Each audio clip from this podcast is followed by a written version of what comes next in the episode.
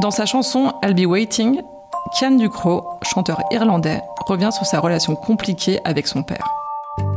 Simone B. Simone B. Simone B. Simone B. La parole donnée à celles et ceux qui font bouger les lignes.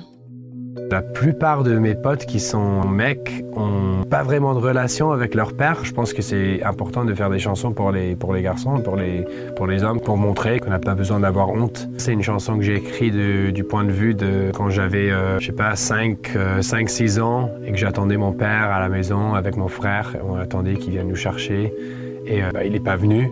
Et je pense que quand je quand j'ai grandi, j'avais beaucoup de, de, regrets parce que j'étais triste quand il venait pas, même que je savais que c'était une mauvaise personne. Mon père, il était très abusif avec moi et euh, mon frère et euh, avec ma mère aussi. J'en parle beaucoup dans ma musique, bien sûr. Et euh, euh, ma mère, c'était celle qui a vraiment euh, sauvé euh, la famille, qui a sauvé moi et mon, frère. Et mon frère aussi, il était plus, plus âgé que moi, alors il me protégeait beaucoup. Dans le clip de I'll Be Waiting, je voulais raconter vraiment une des histoires très personnelles où j'étais à la maison avec mon frère, on avait une babysitter et mon père, il était censé venir nous récupérer. Et à ce moment-là, moi et mon frère, on, on voulait vraiment pas euh, aller voir et passer du temps avec notre père. Alors on, fermait toutes les portes et on, on, fermait les rideaux et on se cachait et tout. Quand il est pas venu, on était, moi en tout cas, j'étais super triste, même que je voulais pas en fait passer du temps avec lui.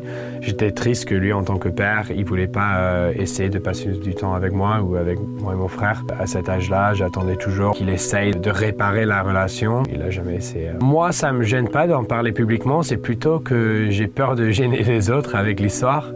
Et euh, des fois, tu peux te sentir que tu tu vas gêner d'autres personnes, mais je pense que plus que tu t'en parles, le plus, le plus que tu réalises que ça gêne pas les gens d'entendre de, ta la vérité et ton histoire. J'ai eu la chance que j'en ai beaucoup parlé en grandissant de toute façon avec ma famille, avec ma mère et mon frère et les gens autour de nous parce qu'il y avait tellement de situations où il fallait en parler. Je voulais écrire une chanson pour, euh, pour moi en tant qu'enfant, pour dire je ne devrais pas avoir honte d'avoir ces émotions en tant qu'enfant et que c'est complètement normal. Je pense que les gens ils ont souvent peur de, parler de leur histoire très personnelle.